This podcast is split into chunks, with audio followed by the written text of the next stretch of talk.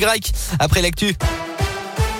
Bonjour Alexis, bonjour à tous. À la une aujourd'hui, trois individus âgés de 26 à 30 ans condamnés devant par la justice pour des faits d'extorsion d'argent avec violence. Une agression sur un homme d'une quarantaine d'années qui s'est tenu à Vichy en mois de septembre 2019. Euh, jugé cette semaine, ils écopent de peine allant jusqu'à 18 mois de prison selon la montagne.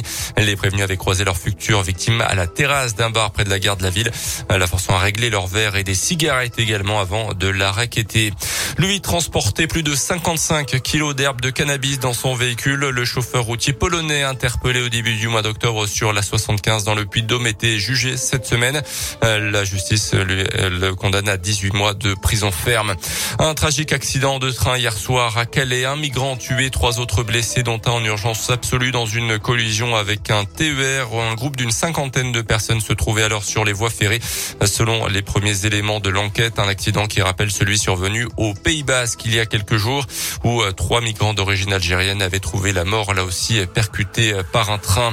En foot, plus légèrement, Lyon a fait le boulot face au Sparta Prague hier soir. Victoire nette 3 buts à 0 des Lyonnais pour la quatrième journée de Ligue Europa.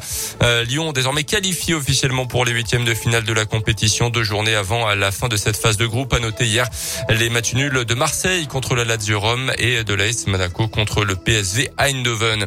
Et puis du basket pour terminer avec la troisième journée de Pro B ce soir. La Javre reçoit Tours, l'un des trois leaders du championnat avec Saint-Chamond et Blois.